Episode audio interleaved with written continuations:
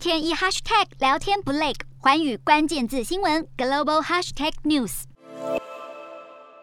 上海持续采取严格的封控防疫政策，外界关注的是上海封城满一个月对中国经济将带来什么影响。虽然上海确诊人数有减少的趋势，部分地区也开始微解封，但仍是恪守动态清零的路线。而且中国疫情有扩散的迹象，北京、广东等地有沦陷的风险，导致中国经济成长速度有放缓的迹象。今天的国际新闻评论要来谈谈，中国今年有办法达成经济成长率百分之五点五的目标吗？今年四月之前，上海采取精准防控策略来对付疫情扩散，希望以最小的社会代价来达到。防疫目标，毕竟上海的经济地位对中国来说太重要，这也是为何疫情再度升温之际，上海原本有意采行与疫情共存的防疫路线，就是要确保经济动能，以避免因为封城而造成经济快速崩坏的下场。不过这一切在四月初就变了调，中共中央强力推行清零政策，一刀切断上海的经济发展常态。今年中国两会的政府工作报告中，国务院总理李克强宣布中国经济成长。